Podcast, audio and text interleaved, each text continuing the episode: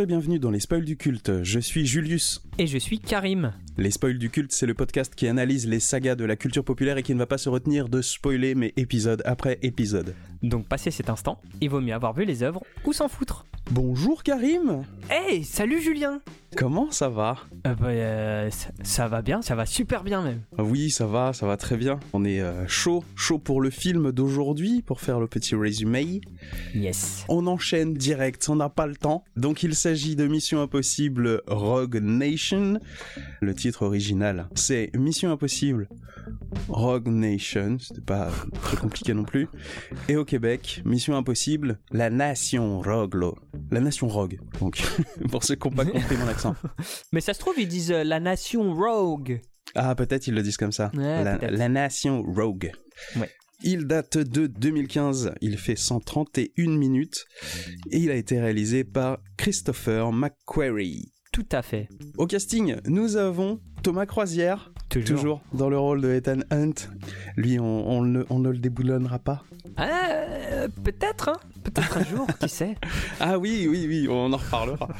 nous avons aussi euh, Jérémy Renner dans le rôle de William Brent. Euh, nous avons toujours Simon Pegg dans le rôle de Benji Dunn. Une nouvelle venue, Rebecca Ferguson dans le rôle de Ilsa Faust. Ving Rhames dans le rôle de Luther Stickle. Alec Baldwin dans le rôle de Alan Hunley, le directeur de la CIA. Et Sean Harris dans le rôle de Solomon Lane, le méchant, le, gros méchant. Nous, on l'a vu en VO et euh, ben, on n'a pas trop eu le temps de regarder des extraits en VF. Le seul truc que je remarque, c'est que Ving, Ra- Ving Rhames, ça doit être sa troisième ou quatrième voix différente. Ouais. Ça veut dire que le personnage a toujours une voix différente, euh, quasi à chaque film. Alors qu'il est là à à chaque film, sauf euh, peut-être le 2, quoi. Non, c'était pas le 2, mais oui, il y a un film où il est quasiment absent. Et à chaque fois, il change, il recaste quelqu'un pour euh, faire sa voix. C'est bizarre. Ouais. Bah, mis à part euh, Jean-Philippe puis Martin qui fait Ethan Hunt, à part ça, je pense que les voix sont connues, on n'a pas pu euh, tester, comme la précédente fois, et leur nom ne nous dit rien. Donc, euh, Ouais. on va faire confiance, on dit c'est des beaux comédiens. Pour être là, hein, c'est qu'ils Ouais. ont quand même fait leur preuve. Ingrid on- moi ça me dit quelque chose, j'ai l'impression d'avoir déjà entendu ce nom. Je sais pas C'est si vrai toi aussi, mais euh, Si, si, ça me dit quelque chose. C'est la voix de Rebecca Ferguson, du coup, Ingrid Donadieu. Mais euh, je ne saurais dire euh, dans quoi je l'ai déjà entendu. Ah, c'est la voix de Gal Gadot, enfin de Wonder Woman. Ok. Et de- du coup de Gisèle, Gisèle Arabo dans Fast and Furious. Ok, ok. Ben, euh, on essaiera de se souvenir de son prénom Voilà. et de son nom la prochaine fois qu'on la verra au casting. Quelque chose à rajouter? Ah oui, la musique. On va en parler tout de suite et on va évacuer tout de suite le problème. Qui est pas vraiment un problème, mais qui est un peu un problème quand même. La musique de cet épisode est réalisée par Joe Kramer. C'est pas un problème en soi, parce que euh, nous, on a bien aimé la musique. La musique est Oui. plutôt cool, très efficace, etc. En fait, la seule corde sur laquelle Joe Kramer s'est basé, c'est sur l'efficacité, le respect de la musique de la saga. Et du coup, c'est au détriment de la créativité. Et c'est un peu le, le problème. Ce qu'on se disait, ou en tout cas ce que moi je t'avais dit, euh, Karim, c'est que Ouais. elle est bien, elle fonctionne bien sur les scènes, etc. Mais on l'extrait du film et on la pose sur la série, ça ira très très bien aussi. Très bien aussi, ouais. Et du coup, ben, il manque une certaine identité, en fait. Pas beaucoup, mais suffisamment pour qu'on l'ait remarqué. Du coup, ça nous ferait presque regretter toutes les créativités un petit peu intempestives de Hans Zimmer. Mais euh, bon, tant pis, voilà. C'est Oui, un problème là- sans être un problème, mais ouais. Parce que là, concrètement, la seule partie musicale qui propose quelque chose de nouveau, c'est le générique. Après, tout le reste, on est, euh, voilà, comme tu as dit, ce- ce- on est sur ce thème euh, instrumental euh, récurrent. Et même, euh, ce que ça c'est toi qui me l'avais fait remarquer, on est autour d'une, d'une à peine d'une variation sur un orchestre des années 60, quoi. Ouais, ouais. Il a pas des grands trucs de dingue dans son passif. Il a fait des trucs, hein, mais on sent qu'il a beaucoup bossé pour la télé. On sent qu'en fait, il fait des trucs efficaces. Mm. Point. C'est pas dommage, la musique fonctionne bien, mais on l'écoutera jamais toute seule et on aura toujours euh, forcément des images et peut-être même plus des images en tête euh, de la série télé que euh, des images du film. Ouais, ouais, ouais. Pas grand chose à dire de plus sur la musique, effectivement, elle est efficace et elle fait le taf. Est-ce qu'on serait pas parti dès maintenant Ah bah pour écoute, le résumé du film? Lançons-nous, j'ai envie de C'est dire. parti.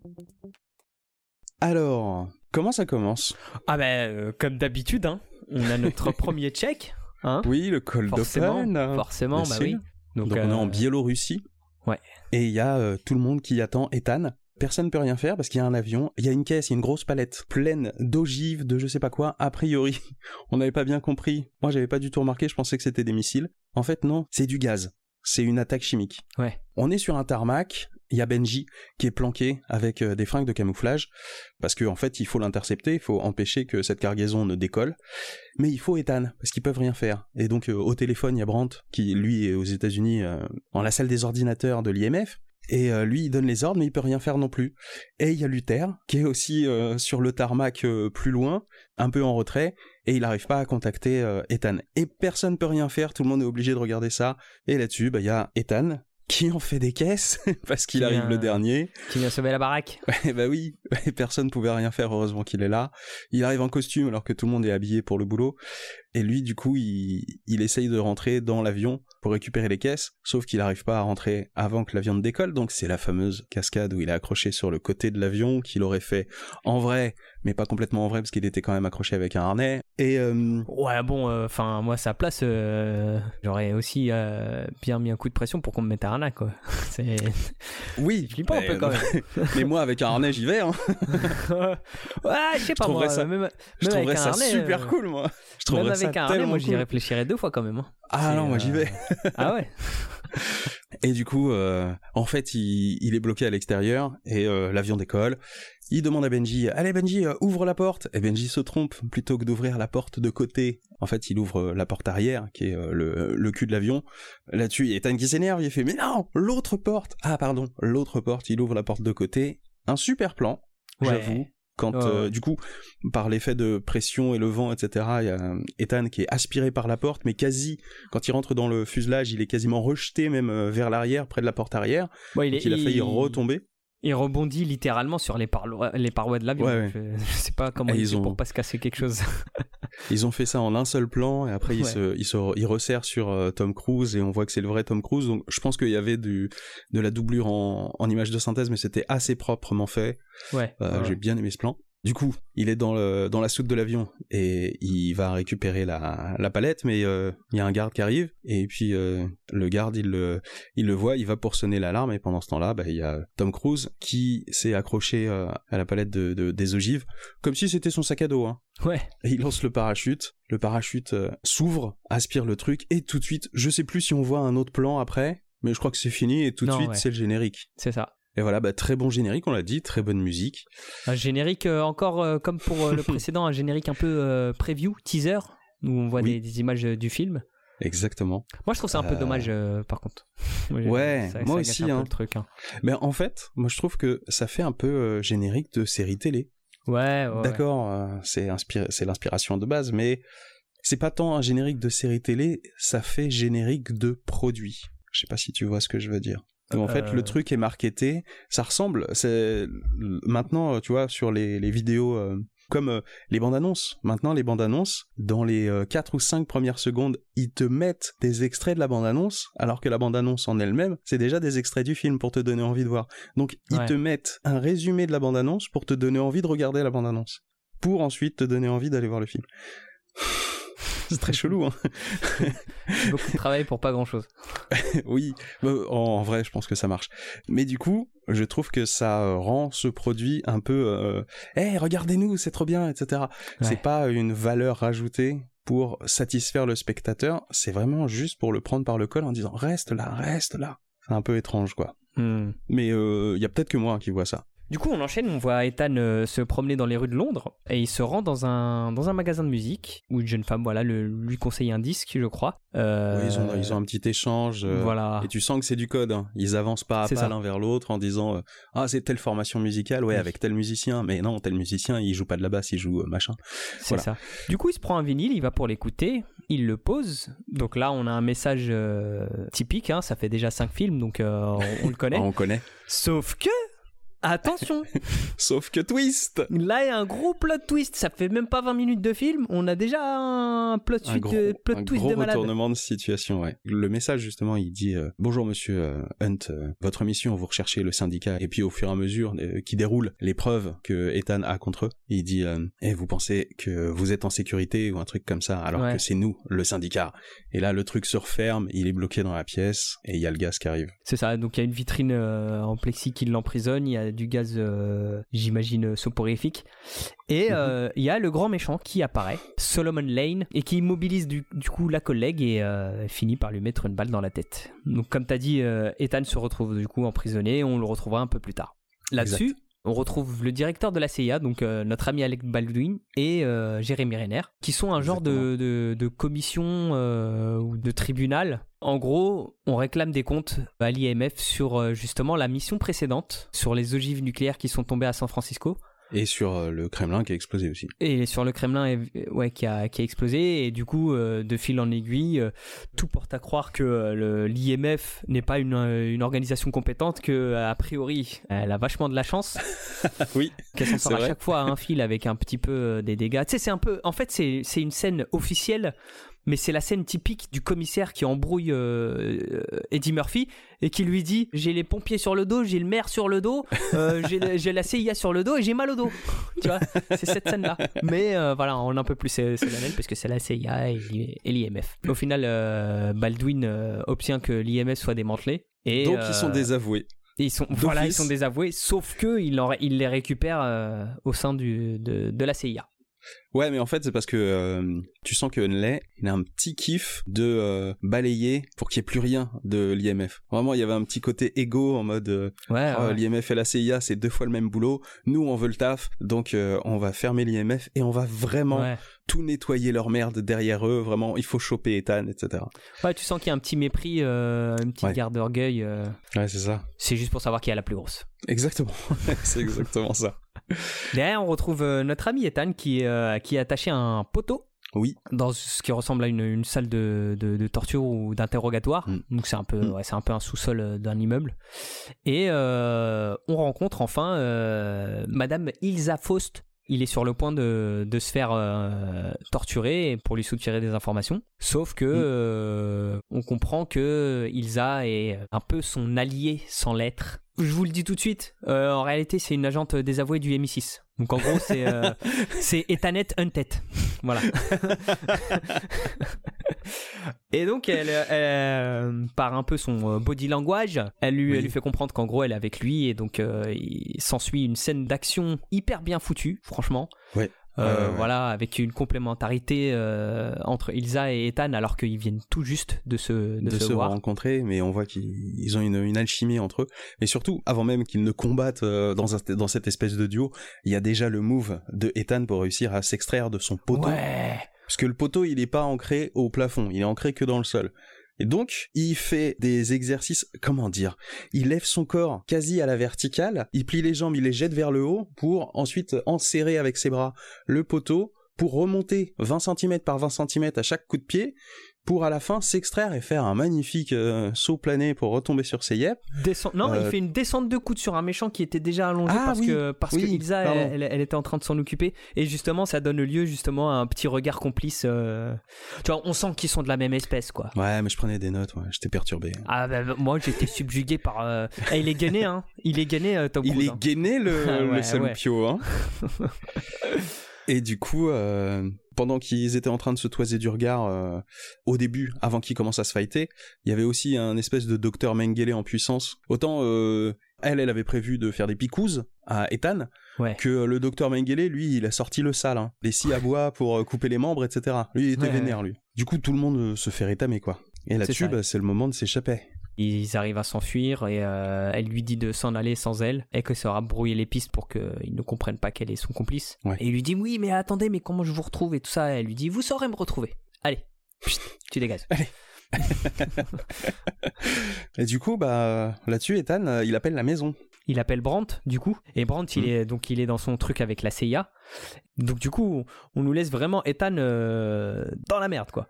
Mais en fait, c'est là, après le, coup de fil à Brandt, Alec Baldwin il a décidé qu'il allait récupérer Ethan. Genre, ils l'ont localisé. Il y a une équipe sur le terrain.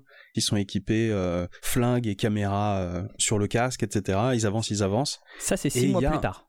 C'est six mois plus tard, ça? Ouais, ça c'est six mois plus tard, ouais. Ah oui, ouais, c'est euh, six mois plus tard. Et c'est là où euh, t'as un espèce de montage alterné, où euh, tu vois le point de vue des mecs qui sont en assaut, en train de monter les escaliers, etc., de s'approcher de la porte, et Ethan qui est en train de faire de la muscu, je crois, dans sa chambre. Et en fait, euh, le montage est fait de telle sorte qu'on a l'impression qu'on est en train de voir l'intérieur de la pièce dont les mecs sont en train de, de s'approcher. Ouais. Et en fait, quand ils ouvrent la porte, bah il y a personne, parce qu'en fait c'était pas la même pièce. Pendant que les mecs étaient en train d'essayer de récupérer euh, Ethan, je sais plus où. À Cuba. Ah oui, c'était à Cuba, à La Havane. Et ben euh, non, en fait Ethan il était à Paris. Il avait fait un petit move sympa, euh, Ethan, c'est que à l'endroit où euh, la CIA vient pour le trouver, il avait laissé derrière lui toute une ribambelle de preuves pour, euh, Oui. euh, je pense, j'imagine, les, essayer de, leur, de les mettre sur la piste de, de- voilà, de, du syndicat. Mm. Oui, oui, oui. Mais comme euh, dans tous les films où il y a des mecs qui enquêtent, ils collent des photos sur les murs et ils mettent des punaises avec des bouts de laine Ouais, rouge qu'ils attachent pour faire des liens. Parce que s'il n'y a pas les liens, tu comprends ça. pas. Bon, du coup, euh, Alec, il est vénère. Donc, il a décidé de mettre Benji sur le grill, visiblement depuis plusieurs euh, semaines, puisque toutes les semaines, il vient lui poser toujours la même question, avec un système de détecteur de mensonges. Et Benji, il arrive à mytho, parce que euh, on voit la calibration où la meuf lui pose des questions, lui, il est habitué, donc il, il répond n'importe quoi, genre euh, je suis euh, le roi d'Écosse ou un truc comme ça. Ouais. Il y a Alec euh, qui rentre dans la pièce, qui commence à lui poser des questions, toujours les mêmes, et l'autre il s'énerve, toujours de la même façon. Et là-dessus, il finit par dire un truc qui est que Ethan c'est pas son ami et qu'il ne ferait rien pour l'aider. Et dès qu'il a fini de dire ça, on recadre sur le détecteur de mensonges, et là le- l'encéphalogramme il est plat. Ça veut dire que genre il dit la vraie vérité. Sauf que, genre, euh, deux secondes après, il y a une micro-palpitation. Comme pour nous montrer que, bah non, en fait, Benji, ça reste le, le- le frère de Ethan, quoi. C'est vraiment son pote euh, de toujours, c'est son bro, quoi. On pouvait s'en douter, sachant qu'en plus, comme tu disais, c'est- genre euh, la cinquantième inter- interview. Il aurait très bien pu faire son cinéma de oui, je dois rien à Ethan, patati patata dès la première. Oui. Mais non, il a fallu que ce soit la cinquantième. Mais tu m'étonnes, celle-là, elle est filmée, quoi. Forcément, faut qu'il le fasse. C'était la capta. bah du coup, euh, Benji, il est missionné pour se retrouver à l'opéra à Vienne. Il est dans le métro et il y a quelqu'un, bon en vrai c'est Ethan, hein, Oui. qui lui file une enveloppe euh, sur le quai, qui lui plaque sur le ventre et qui se barre, euh, genre il demande pas son reste. Là-dessus, il y a quoi? Il y avait euh, euh, ah c'est des lunettes Des lunettes, communicatrices. Mm. Et enfin, des gadgets, hein. Oui, enfin des gadgets, oui, avec la reconnaissance, il y a des genre un écran digital dans le verre de la, Ouais, de la c'est ça. lunette pour montrer qu'il a reconnu l'œil et tout. Du coup, ça reste quand même chelou parce que ça serait quand même beaucoup plus discret si tu lui laisses un téléphone pour communiquer parce que tu lui laisses des lunettes. Du coup, tu vois quand même un mec dans la rue qui marche et qui parle tout seul. Ça reste plus chelou qu'un mec au téléphone. Ouais. La mission est donc d'aller euh, à l'opéra de Vienne. Je sais plus comment il avait gratté des infos, mais en gros, il a des infos pour aller Ouais. choper les mecs du syndicat. Donc, on se rend compte qu'il y a du beau monde dans cet opéra de Vienne, puisque il y a les gars du syndicat, donc il y a un espèce de grand colosse, euh, il y a euh, le patron du syndicat, donc Solomon Lane. Je crois qu'il y a un autre homme de main qu'on voit un petit peu plus tard, et il y a aussi Ilsa qui est là. Ouais. Avec une belle robe en soie jaune. Oui, une très belle robe. Donc Benji, il rentre à l'intérieur de l'opéra. Je crois qu'il se cale dans la salle des machines avec un ordinateur où en fait Ouais. l'écran, c'est comme de l'encre, euh, de l'encre numérique quoi, Genre sur une du papier. liseuse, ouais. Ouais, genre une liseuse mais euh, en écran euh, flexible quoi. Du coup, euh, c'est trop technologique, mais en 2023, l'effet marche moins bien qu'en 2015, je pense. Ouais. Il est en train de checker, du coup, dans la salle, tous les gens qui sont là, il les check un par un parce qu'il a quelques photos. Il veut les loger pour dire à Ethan d'aller euh, les chercher, peut-être les buter. On s'attarde un petit peu trop longtemps sur un mec qui a euh, un étui avec une flûte à l'intérieur et Ouais. tout se passe bien. Donc on se dit, euh, bah, pourquoi on a eu autant de secondes sur cette flûte pour qu'il ne se passe rien? Ben en fait, c'est parce que ça va servir pour plus tard. En fait, cette flûte, C'est euh, un c'est vrai du- fusil de Chekhov. c'est un- c'est- Exactement. De, de Tchaïkovski. Oui, de Tchaïkovski. Et donc, le- le- en fait, la flûte, c'est un flingue.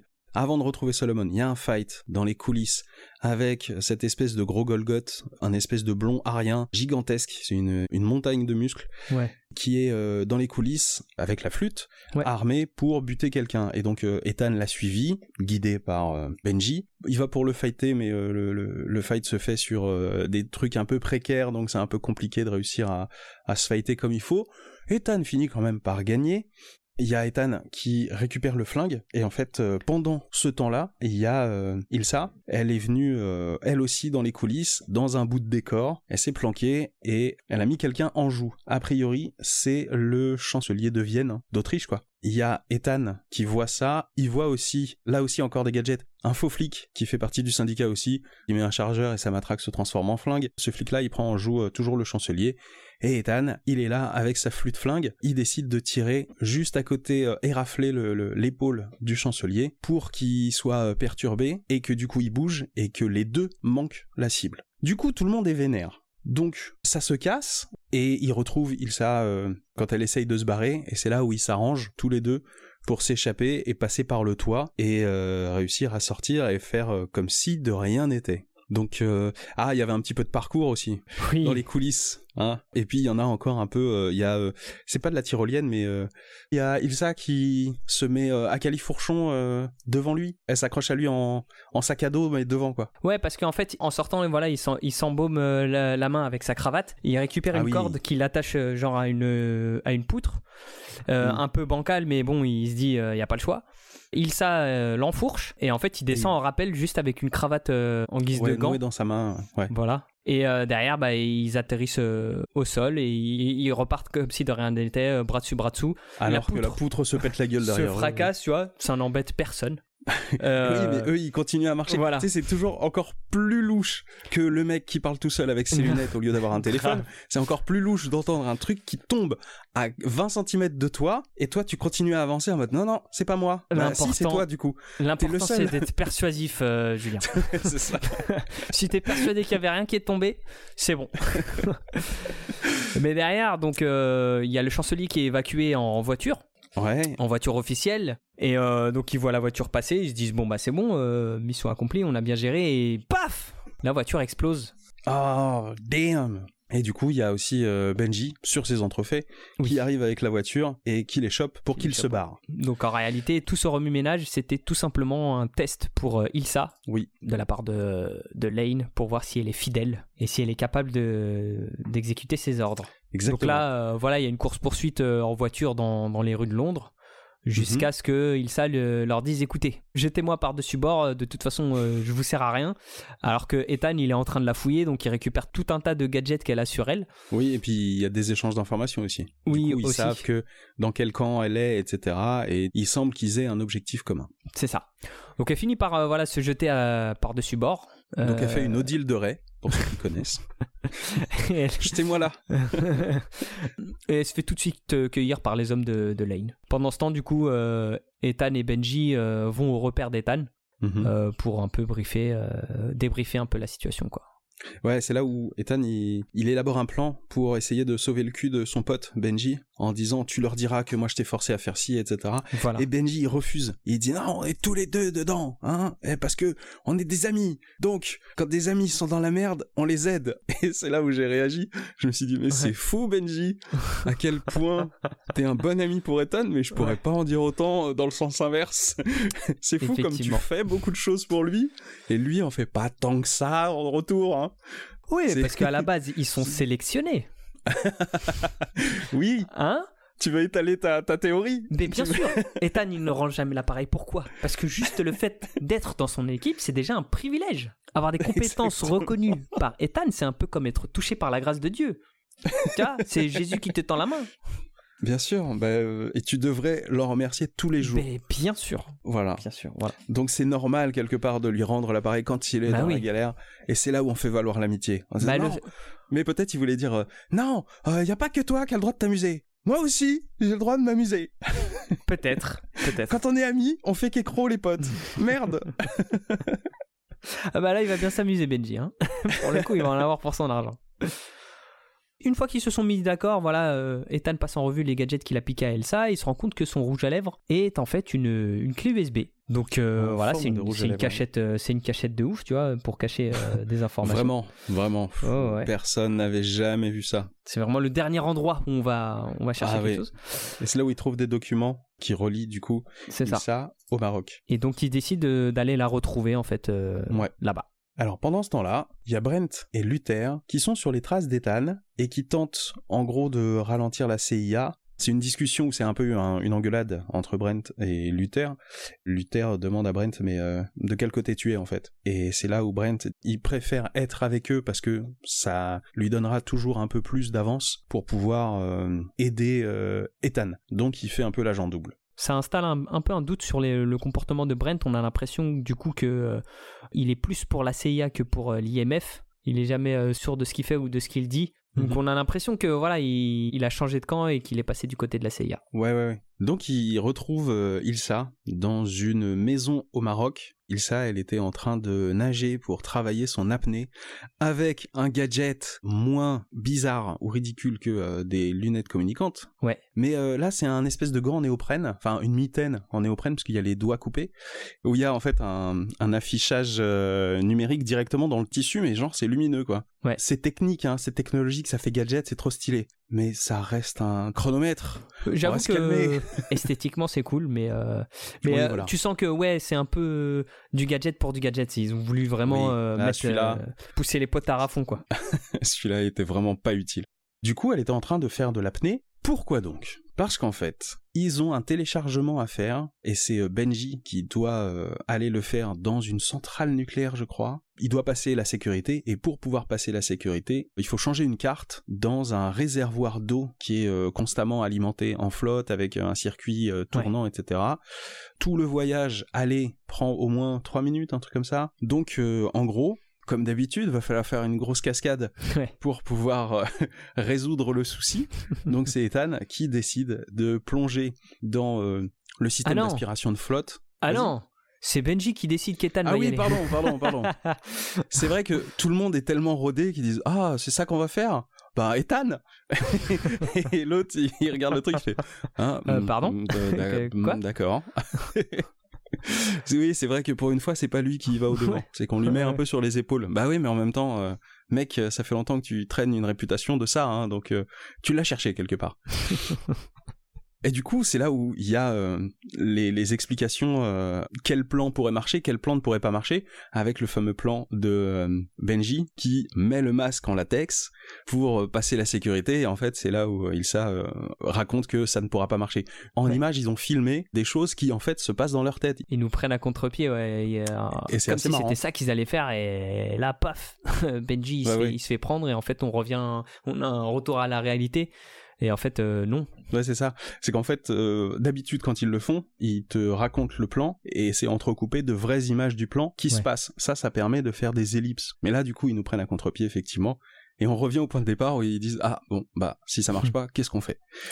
Par contre, ça donne lieu à une scène euh, avec la création d'un masque. Mm-hmm. Putain, c'était trop bien fait. Tu te rappelles le, plan justement où, il met son masque? Il n'y a aucune transition, aucune coupure on a le visage dans le reflet du miroir qui est vraiment. Euh, enfin, du coup, c'est l'acteur, mais on a encore Benji avec le masque. Oui, oui, oui. En face du miroir. Je, peux t'expliquer comment ils l'ont fait, parce que c'est un plan qu'on peut appeler un plan la haine.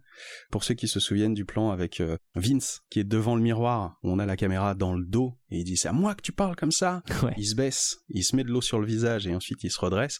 Et ben en fait, c'était deux comédiens. Il y avait euh, Vincent Cassel en face de la caméra, et un autre comédien de dos donc dans un décor, tout était euh, mis en double, etc., avec euh, une vitre euh, qui faisait semblant d'être un miroir. Bah, c'est exactement le même processus qu'ils ont utilisé là. Tu vois Benji qui met un masque avec une doublure de Tom parce que il est cuté, on voit pas son visage, qui lui met le masque et la caméra tourne et on voit le reflet dans le miroir et dans le reflet il y a le comédien qui est à la place de Benji avec Tom Cruise derrière. Et donc ça crée un effet de réel, etc. Et c'est super bien fait, hein, parce que toutes les personnes qui sont en face à face doivent bouger en synchro et tout. Mm, mm, et mm. Euh, c'est hyper stylé. Belle prouesse, en tout cas. Bon, en tout cas, beaucoup d'efforts pour faire un plan stylé sur un masque que finalement on n'utilisera pas. c'est ça, c'est ça. Cela dit, c'est très malin, on y reviendra. Et du coup, pendant ce temps-là, il y a Luther qui est en train de faire des recherches pour retrouver euh, Ethan, mais en fait, euh, je crois qu'il y a Brandt qui lui dit mais euh, tu vas nous faire griller et en fait Luther il dit non t'inquiète pas c'est pas lui que je cherche c'est elle parce qu'il avait une des images que Ethan avait laissées et lui il fait des recherches en passant par elle pour indirectement retrouver Ethan. Du coup mission est lancée pour aller se baigner. On voit d'abord Ethan et Isla s'introduire dans, un hangar. C'est là où se trouve le réservoir, donc ils accèdent en, pétant la vitre truc euh, vraiment pas grillé. Ils descendent sur un genre de mont de charge qu'ils amènent du- pile poil au-dessus du réservoir. En parallèle, on a Benji justement qui arrive euh, en Mm. voiture. Donc il montre son badge à l'entrée. Il- Non, il- en fait le badge, euh, il fait une première commande avec la voiture. Du coup le badge déconne.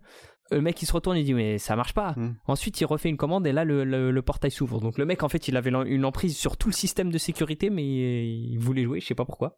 Non, mais je crois que c'était pour détourner l'attention pour Ah, laisser sûrement, passer euh, Ouais ouais ouais. Ilsa et, Oui. et Tom. Et donc euh, voilà, il, avance et euh, en fait tout le briefing qu'on avait fait, mais avec euh, Benji qui porte un masque, en réalité on va le, suivre exactement à la lettre, mais Benji ne porte pas de masque parce que de toute façon Ethan fera en parallèle justement l'échange de la carte. Du coup Isla il lui dit bon bah là c'est bon, euh, tu sautes. Et du coup, ouais, t'as un, un entonnoir énorme euh, au milieu de la flotte, Mm. et lui, il va devoir se jeter pour tomber au milieu. Donc il y a, il y a- il y a peut-être 20 mètres entre le mont de charge et le, le- le- le réservoir. Donc s'il Ouais. se foire sur sa chute, il se prend le réservoir et, ah oui, il se pas prend, il le, se prend une tu vois. paroi, hein, Ouais, c'est pour ça. C'est pour ça. Mais bon, juste avant ça, Isla lui expliquait que euh, tout ce qu'il a à faire, c'est de se laisser porter par le courant. Hmm. Faut rappeler qu'ils doivent euh, arrêter le système d'eau, justement. Parce que euh, à l'intérieur du réservoir, il y a l'eau qui tourne en permanence pour le refroidissement du machin. Ouais, ouais. Déjà, c'est fait pour être inaccessible pour les humains, Ouais. mais en plus, si le circuit euh, d'eau est en fonctionnement, c'est même impraticable à l'intérieur. Mm, mm, Donc mm. il faut couper le circuit. Donc voilà, euh, tout est prêt. euh, Ethan lance son chrono, il se jette. Donc on a une scène un peu stylée où euh, voilà, il se fait emporter par le courant jusqu'à arriver à la salle sous l'eau avec tous les dispositifs. Donc il doit chercher le tiroir 108. On va expliquer géographiquement. La fameuse piscine, le réservoir, Ouais. c'est un gros truc de curling. On est à l'intérieur d'une quille de curling. Ok, je vois ce que ok, je vois ce que tu veux dire. Cherchez une Ouais, quille ouais. de curling, vous verrez la, vous aurez la forme. Voilà, c'est à peu près ça avec euh, deux bras. Oui, à l'intérieur, des bras qui tournent, qui quasi touchent les parois et qui Voilà. balayent en fait tout l'intérieur. et qui rapporteront leur lot de péripéties, bien entendu. Voilà, il repère le, le tiroir 108, il l'ouvre. Euh, on sent mal parce qu'il est à deux doigts de se prendre justement le bras électronique. Ouais. Donc il, il sort la carte de substitution, il retire la carte, il va pour la mettre et pas Il se prend un bras dans, dans la tête. Alors rappelons que les deux cartes sont identiques. Ouais. C'est des, des Ouais. espèces de cartes en plastique. Mm. Et du coup, comme il a perdu les deux, bah il sait plus laquelle est la bonne. Et bien entendu, entre-temps, parce que sinon c'est trop facile, il y a les employés euh, justement de, du réservoir qui se rendent compte que euh, il fonctionne plus. Donc ils le remettent en marche. Donc là, il y a, Voilà. il y a toute l'eau qui se remet euh, à tourner en mode centrifugeuse dans, justement dans la, dans la quille de, de curling. Ouais. Donc là, il y a double, double difficulté. Il y a les bras qui tournent, plus euh, le courant. Donc il essaye tant bien que mal de récupérer les deux cartes. Il y arrive, il retourne sur le, le- le tiroir 108, sauf qu'il sait pas lequel des deux est la, la bonne carte. Donc au final, il donne raison à la CIA. hein. Oui, la CIA disait que vraiment, euh, vous arrivez à avoir des résultats avec beaucoup trop de chance. Ça tient plus de la chance que de la technique. Ben oui, c'est encore une preuve. l'IMF, à défaut d'être compétente, a vraiment le cul bordé de nouilles. Oui, c'est ça. Et des Et grosses c'est des nouilles. hein. Ah ouais, là, c'est des tagliatelles. et, euh, et du coup, euh, bah, il rentre la carte au hasard, mais il a plus d'oxygène, là, il a plus de souffle et euh, il commence, euh, enfin, il perd connaissance, il, il est parti Mm. pour se noyer. Sauf que, Sauf que comme de par hasard, et peut-être parce que c'est la même doubleuse, on l'a appris tout à l'heure, qui fait aussi la voix de Gal Gadot, euh, tel Wonder Woman, il y a Ilsa qui a plongé aussi et qui vient récupérer et sauver le cul d'Ethan. Donc voilà, elle arrive à finir d'ouvrir le réservoir, ils sont évacués, ils sont sortis. Elle le choque parce que elle a trouvé un défibrillateur, je pense qu'elle l'avait planqué dans son maillot de bain. Ouais. Et euh, donc il se réveille tout de suite, Euh, mais il est quand même un peu abasourdi, un peu groggy. Et euh, là-dessus, il y a Ben euh, qui les retrouve. Euh, lui, il a le téléchargement. Il voit Ethan dans un mauvais état, donc il est un petit peu perturbé. C'est son pote, hein, c'est son pote à la compote toujours. Donc il pose la clé USB nonchalamment sur un, un truc de béton. Et pendant ce temps-là, donc Ilsa, elle fait un petit striptease.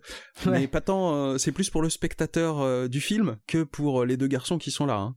Ouais, ouais. C'est vraiment un plan où on la voit de dos, mais euh, où on voit que oh cette femme, euh, elle, elle est prête à tout. Hein. Elle a pas froid aux yeux hein, pour se mettre euh, à nu comme ça. Bref, c'est un effet un peu gratos. Mm. Mais en même temps, elle entend Benji parler de la clé USB. Elle check d'un clin d'œil la clé USB, elle l'a vue. Et du coup, elle décide de se barrer sans même mettre ses chaussures. Je crois que non, elle choque Benji avant de se barrer. Elle utilise le défibrillateur pour. ouais, elle le choque, elle le choque, ouais. Ouais, oui, parce qu'à ce pour, moment-là, euh, euh, Benji a complètement baissé sa garde, parce que euh, Ah vu oui. qu'elle elle vient de sauver Ethan, euh, elle vient de le réanimer, euh, pour lui c'est bon, elle fait partie de la famille. c'est acquis, c'est acquis. Alors que non, elle ne veut pas son mal, par contre, elle va se barrer avec les infos. Du coup, elle se casse avec la clé USB, elle se fait alpaguer dehors par euh, son pote euh, qu'elle avait déjà assommé dans le sous-sol au tout début. Alors c'est fou hein, à quel point il se fait trahir Solomon et les hommes Ouais. de Solomon, hein, parce que c'est eux qui prennent les coups à la place de Solomon. Mais euh, ils se font tous trahir, taper, etc., to- torturer ou manipuler. Mais ils reviennent tous à chaque fois en disant bon maintenant il va falloir que tu prouves que t'es t'es gentil. Hein. Enfin, ils le disent pas mais à chaque fois ils lui donnent toujours une carte de Joker à, à Issa. Non mais Je trouve qu'ils sont particulièrement magnanimes. hein. elle passe le film à se foutre de la gueule de Solomon. Oui. Lui il dit rien et on veut nous faire croire Non, que il s'énerve mais à Non, chaque mais- fois il laisse passer. non mais on veut nous faire croire que soi-disant euh, c'est lui qui la manipule. Enfin elle, elle fait Ouais. tout ce qu'il veut qu'elle fasse. Mhm. Alors que euh, elle se fout royalement de sa gueule quoi. Oui, Euh, elle lui sort fou, des euh. excuses bancales. euh, Mais là, ce coup-ci, il lui dit euh, Elle est où la clé? Elle lui, elle lui dit Elle est avec moi. Elle lui dit Ethan. Il lui dit Non, c'est bon, il est mort. Ouais, elle lui dit il est mort. Donc là, après, on enchaîne sur une, sur une scène où elle va, elle va monter justement à moto. Donc elle enfile Oui. voilà, son cuir. Et c'est là, où, justement, ce que tu disais pendant qu'on regardait le film, c'est le fait que quand les gens ils jouent un double jeu comme ça, souvent dans leurs mouvements, ils sont pas sereins. ils ont. Quand ouais. elle va vers la moto, tu sens que c'est pas quelqu'un qui a décidé de prendre la moto? Le contraste, il est encore plus fort. Il est d'autant plus fort parce que elle, elle est, tu sais, elle a une démarche un peu préoccupée. Elle regarde un peu tout le monde d'un œil, euh, d'un œil, euh, voilà, douteux. Et Ouais. eux, ils ont le regard déter, quoi. Ils sont vraiment, ils ont Mm. les sourcils froncés. Ils montent sur leur moto. Ils savent ce qu'ils vont faire. Euh, et du coup, ça, enfin, ça crée forcément un contraste parce qu'il y a un espèce de, de Ouais. langage corporel qui est clairement fait pour le spectateur en fait. Tout ça pour qu'au final, euh, du coup, en montant sur sa moto, justement, elle fasse un donut, ce qui balaye tout le monde. Oui, on, on dit un donut, je sais pas si on l'avait expliqué dans Fast and Furious, on va le rappeler. C'est euh, le fait de faire un, un dérapage et donc on dessine avec le caoutchouc du pneu un donut sur le sol. Et du coup, en faisant ça, ben, elle fait un chassé à toutes les motos et tout le monde tombe comme des dominos. Et euh, voilà, ce qui lui permet de justement de s'enfuir et de leur fausser compagnie. Exactement. Moi, j'aimerais juste dire un petit truc parce que là, ça fait quand même beaucoup de beaucoup d'informations et ça beaucoup commence à d'indices. faire beaucoup là. Non. beaucoup d'informations et beaucoup d'indices sur cette euh, isla. Parce que, bon, on va en reparler à la fin, mais, euh, mais effectivement, ça fait beaucoup là quand même. Jusqu'ici, tous les missions impossibles, il fallait pas toucher à Ethan, tu vois. Hmm. Là, ça fait deux fois qu'elle lui sauve euh, les miches. Enfin, ça fait peut-être euh, même euh, la quatrième ou la la cinquième fois. Enfin, à chaque fois qu'il se retrouve dans la merde, elle est là pour euh, un peu l'en sortir. Moi, alors, à ce moment-là, je, je commençais à capter, tu vois. Et euh, Hmm. on, on s'est mis à en parler. Mais moi, au départ, j'étais en train de me dire, mais euh, comment Tom Cruise a pu accepter que Ethan soit un peu un. Comment dire ait besoin autant d'assistance En fait, je pense qu'il est surtout très égoïste et c'est étonnant qu'il ait autorisé à ce qu'on écrive un film où c'est pas toujours lui qui sauve la mise des autres. Il est toujours, Euh, ouais, faut il a soit, toujours le faut beau qu'il rôle. soit en difficulté, d'accord, mais euh, c'est fou d'écrire un autre personnage qui ressemble à ce point à Ethan. Jusqu'ici, même s'il donne l'impression voilà, d'être euh, compétent et d'être assez balèze, il subit tout en fait. Même quand il pense avoir un, un, un peu un coup d'avance, bah, il, est, euh, il est largué et qui c'est qui vient lui sauver les miches? Encore une fois, c'est Isla. C'est cool de voir un peu un Ethan euh, vulnérable, tu vois. Ouais. Mais en réalité, il y a un autre sens caché. Je crois qu'on l'a déjà dé- dévoilé, mais on le redira à Ouais, la fin ouais, du film. Enfin, à la fin du film, à Euh, la fin du résumé. Euh, du coup, pendant ce temps-là, alors c'était aussi en parallèle euh, entre le moment où euh, Ilsa a quitté euh, Ethan et Benji et le moment où elle retrouve ses potes et le coup de la moto. En parallèle de ça, bah du coup, euh, Benji aide Ethan à se relever.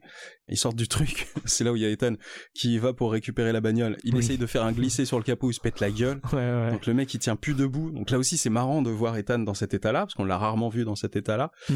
Et Benji lui dit ça va, Euh, tu peux conduire? Et Ethan il fait ouais y a pas de problème. Alors que vraiment il a une tête hirsute et tout, avec une chemise très bizarre avec un Ouais. design de croco rouge. Ah là là c'est très rococo, très nouveau riche. Euh, c'est un peu trop clinquant je trouve. Il monte dans la bagnole euh, qui avait été laissée là euh, pour la mission et il voit passer Ilsa, donc il décide de la prendre en chasse. Sauf que lui, du coup, se fait aussi prendre en chasse par les ex-potes de Ilsa qui étaient en moto. Donc, qui s'était euh, balayé. et donc c'est là où euh, il y a une très bonne course poursuite, Ouais. plutôt bien avec des bonnes cascades, notamment une où euh, dans une petite rue étroite où il y a deux motos de chaque Ah, côté ouais. de la bagnole, la bagnole elle fait un twist, elle tourne à, enfin fait un 360 degrés quoi, et du coup ça empale les bagnoles, les, les motos sur les murs. La cascade est vraiment très bien faite. Mm. Voilà. Après maintes courses poursuites etc. Il tombe Il nez à nez avec euh, Luther et Brandt dans un 4x4. Oui, oui, c'est vrai. Oui, euh, coup du hasard. Il se trouve que les deux euh, étaient là, euh, bon, pas en vacances, hein, ils étaient vraiment venus pour le retrouver et il leur tombe tout cuit devant le nez. Tu sais, c'est un peu du genre Ah, vous êtes là? Bah, suivez-nous, les mecs.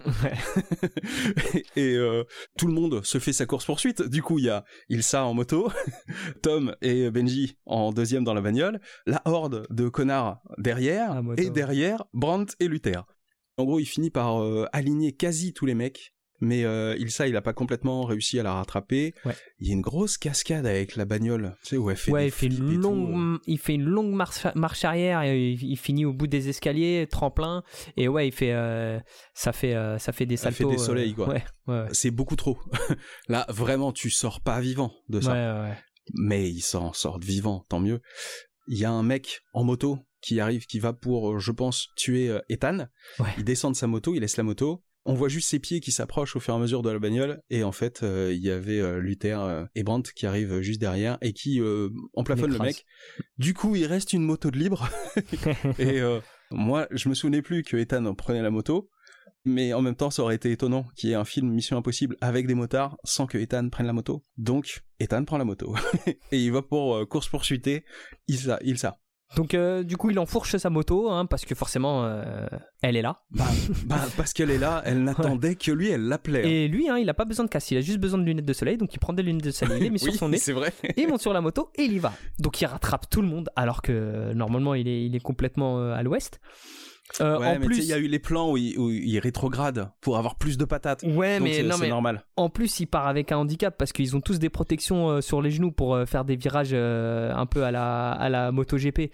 Lui il en a Ouais. pas. Tu vois, c'est- ça qui est cool aussi. On en a pas parlé, mais le, le film est bourré de plein de petits détails comme ça qui je trouve rendent le film soit plus crédible, soit plus sympa, soit plus drôle, soit plus immersif. Tu vois. Mhm. Où euh, genre il arrive à les rattraper, donc ils sont deux ou trois devant lui, ils commencent à prendre des virages hyper serrés, ils prennent tous le virage avec le genou, euh, le genou écarté, euh, ils Ouais. posent le genou au sol.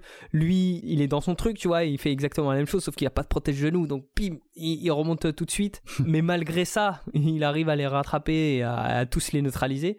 Donc il se retrouve du coup en tête à tête avec Ilsa. Ilsa qui Mm. arrive, euh, qui parvient malgré tout à lui fausser compagnie sur un virage. Et euh, lui, quand il arrive, eh ben, elle est seule au milieu de la route.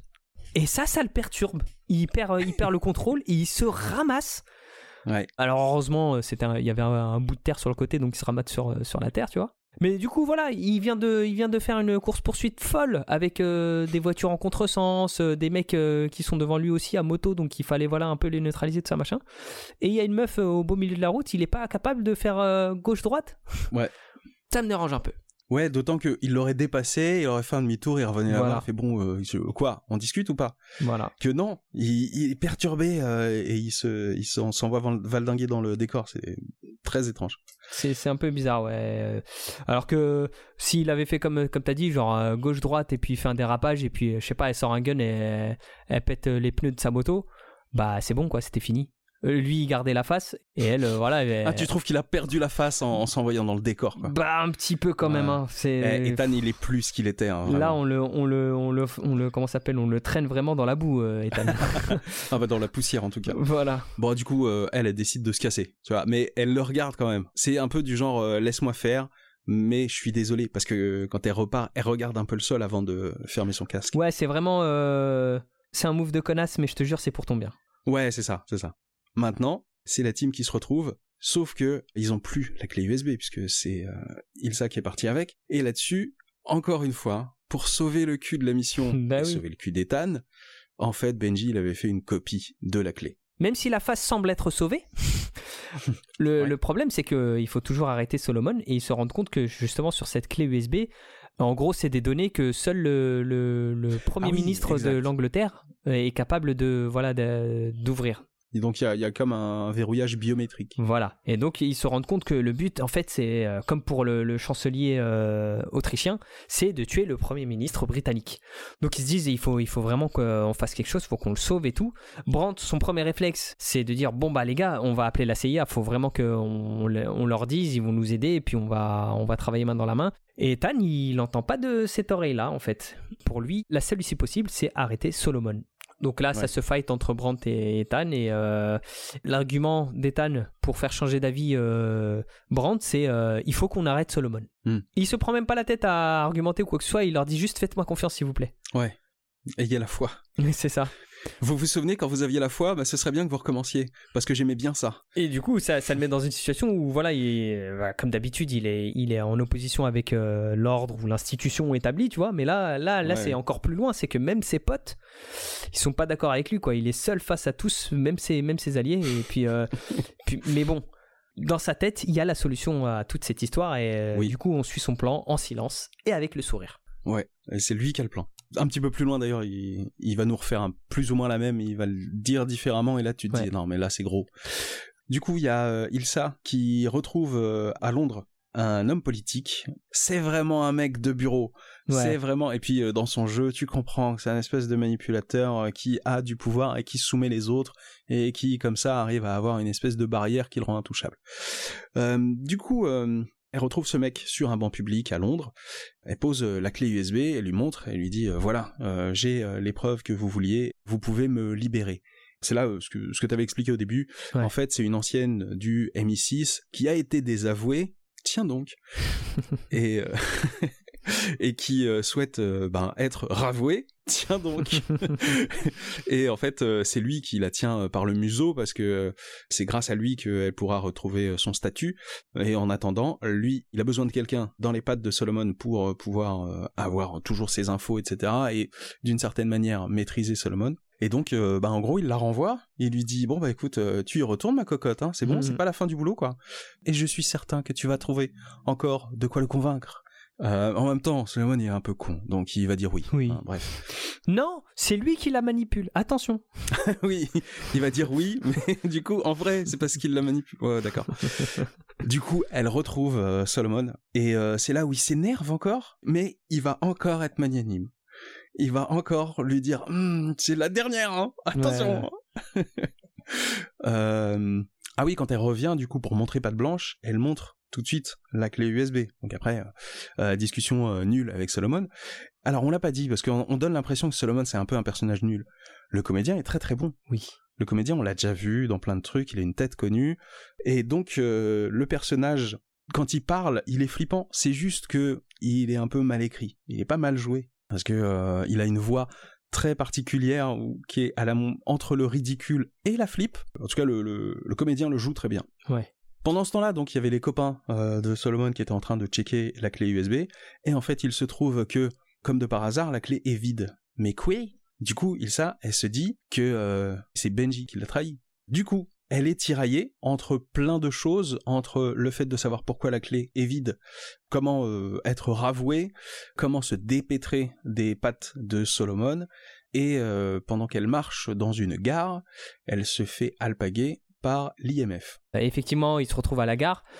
Ethan la rejoint et euh, il s'assoit à côté d'elle et puis elle voit que justement euh, tout le monde est là. Benji, Brandt et Luther postés aux quatre coins de, de la gare pour un peu l'encercler et l'empêcher de, de filer. de se barrer quoi. C'est là où ils apprennent du coup que la clé USB était Oui. vide, sauf que ils demandent à Benji mais Ben euh, la clé elle était pas vide. Non, j'avais juste fait une copie pour nous, mais la clé c'était Oui. euh, genre la clé originale quoi. Il y avait ouais. les infos dessus. Et c'est là où ils comprennent que en fait quand elle est venue voir euh, le mec euh, de le politicard quand elle a posé la clé, en fait, c'était sur un journal et sous le journal, il y avait un espèce de téléphone à contact euh, qui peut scanner à distance au travers du journal le contenu de la clé USB, de la télécharger et en plus de faire euh, De la supprimer. droit quoi. formaté.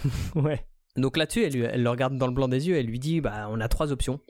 Soit on se met ensemble et puis euh, on, on fait tomber euh, Atli, Oui, Atli c'est le, le politicard. le politicard, ouais. Soit euh, on, se démerde chacun de notre côté, mais du coup, moi je serai toujours désavoué, je risque même de mourir, mais toi tu seras plus discrédité, et, vous allez retrouver l'IMF, tout ça, tout ça. Ou alors, on part, toi et moi, vers le coucher du soleil. Oui, Ce qui déstabilise Ethan.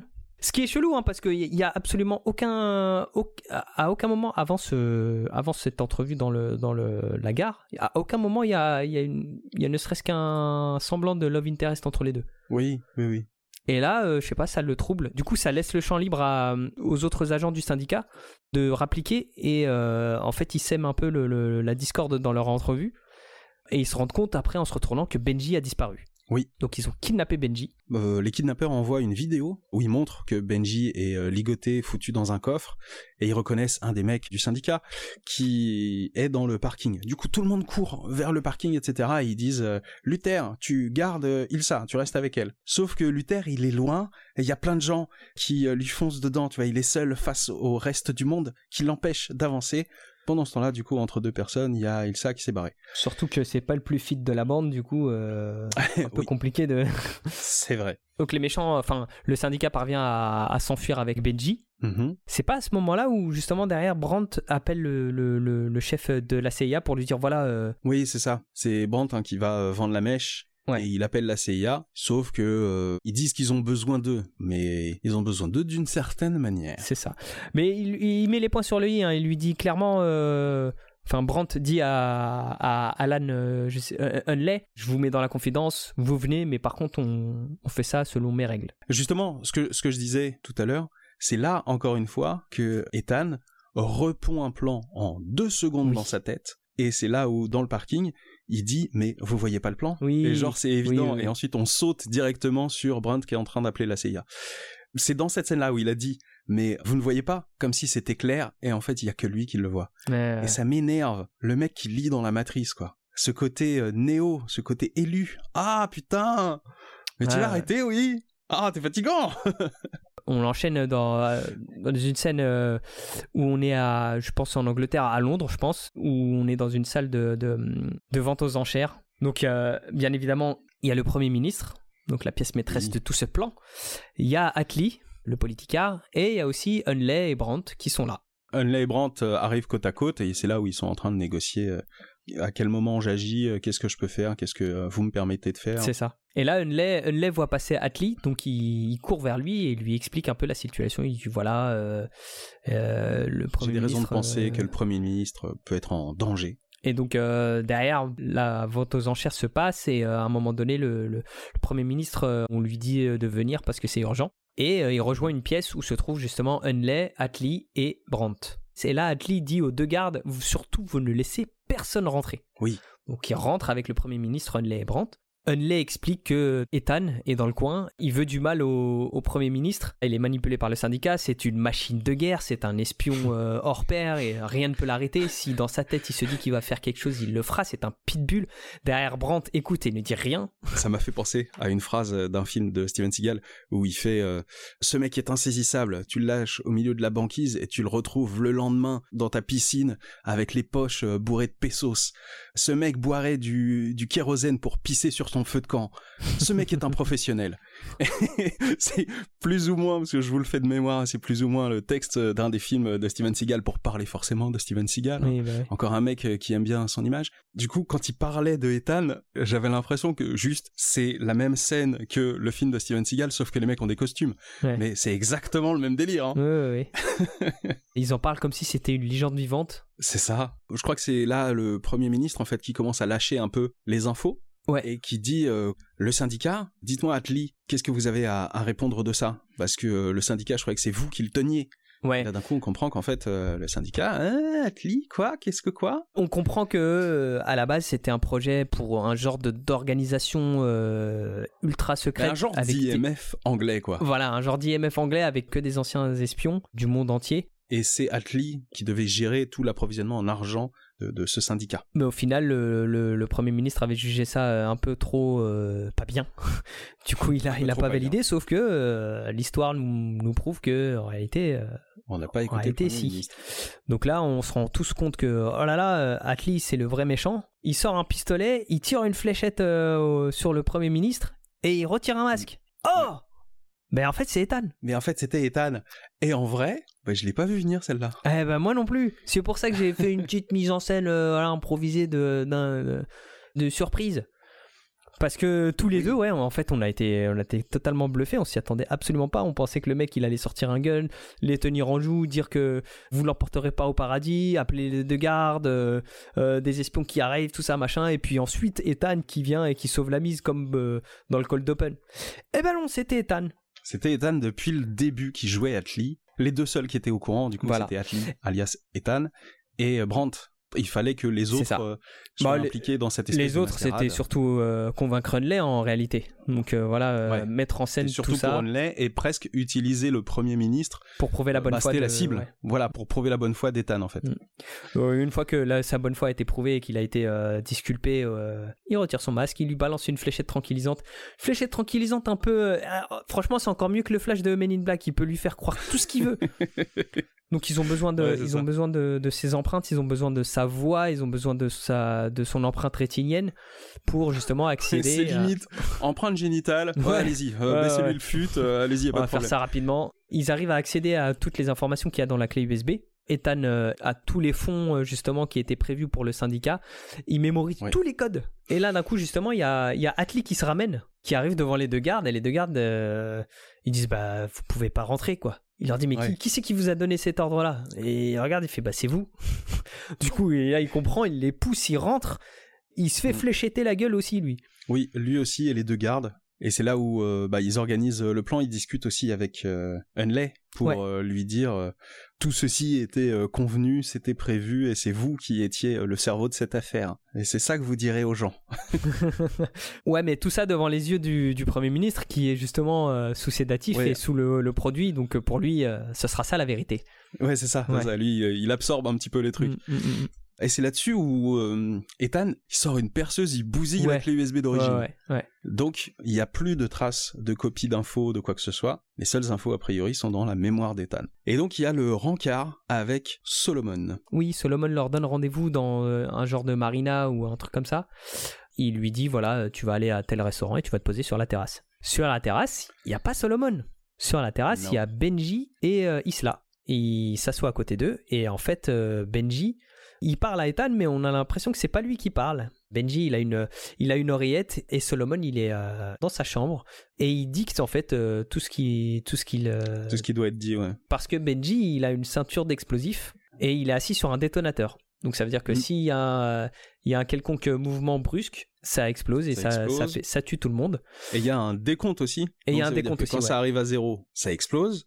Et si ils n'arrivent pas à un terrain d'entente, ça Ça explose. Et à côté, Ilsa, elle est là pour euh, justement un peu euh, retenir Ethan. Elle a un, elle a un pistolet braqué sur lui, donc euh, pour lui faire comprendre que quoi qu'il arrive, il va mourir parce que même si on arrive sur un, à un terrain d'entente et que euh, le décompte est désactivé par euh, Solomon, bah elle, elle est là pour lui mettre une balle dans le bide. Classique. Une fois que les règles du jeu sont, sont établies. Ah non, dernière règle, bien entendu, euh, le coin est encerclé par les, les agents de Ah oui. les agents du syndicat. Le reste des sbires. Voilà.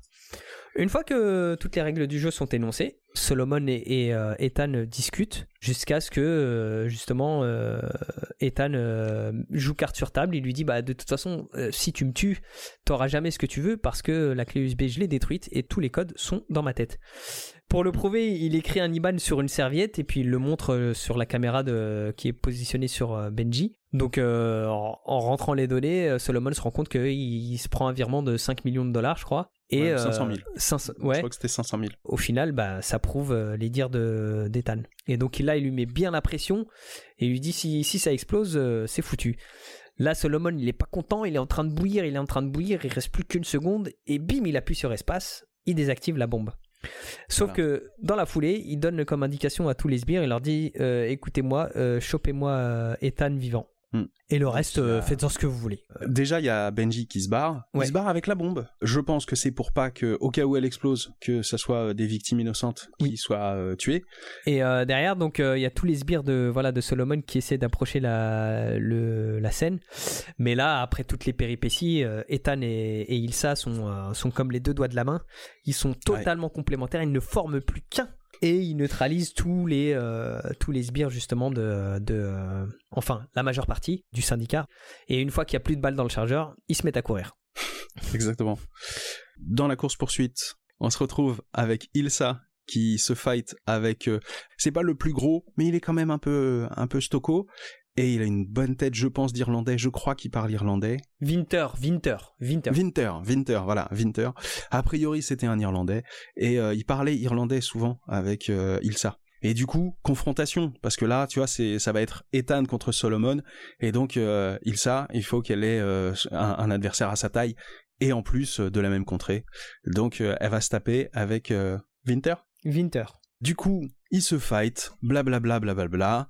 Elle se bat très bien et elle finit par le buter par la ruse et par l'agilité. Pendant ce temps-là, il y a Ethan qui court, qui court, qui court, et il est euh, poursuivi par Solomon. Mais Solomon, c'est presque un tueur de slasher. Ouais. Parce qu'il, t'as l'impression, tu le vois, il est en train de marcher.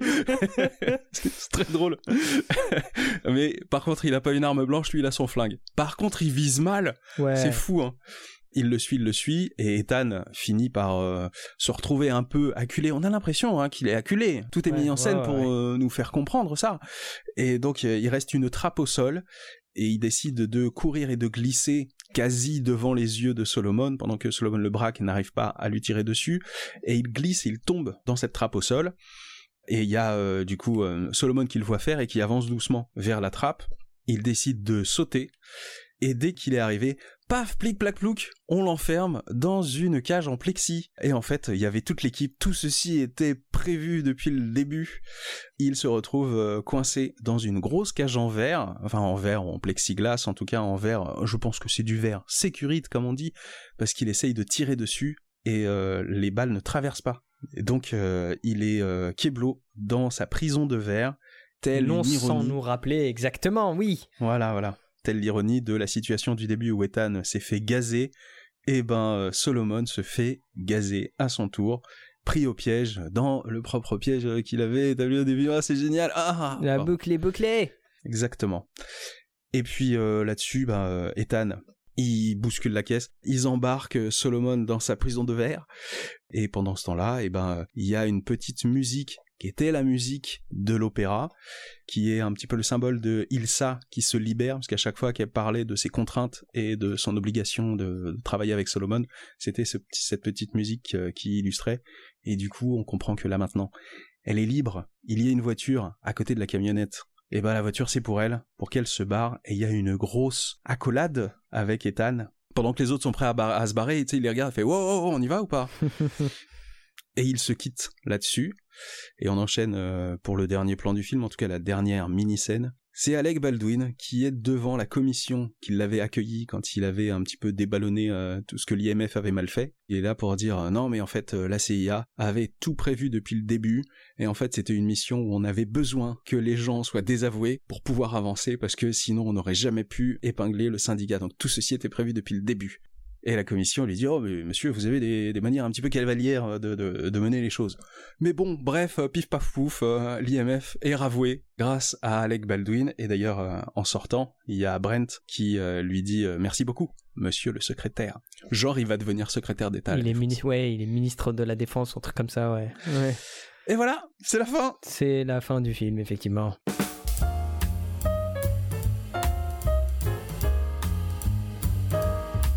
Alors, qu'est-ce qu'on en a pensé Eh ben, moi j'ai bien aimé. C'est un peu cheesy mais c'est marrant. Moi je trouve que c'est euh, celui qui fait le plus Mission Impossible, mais le seul problème que je dirais c'est qu'il est trop lisse. Et c'est un petit peu à l'instar euh, de cette musique qui est beaucoup trop lisse, qui manque de personnalité. C'est un film qui manque de personnalité.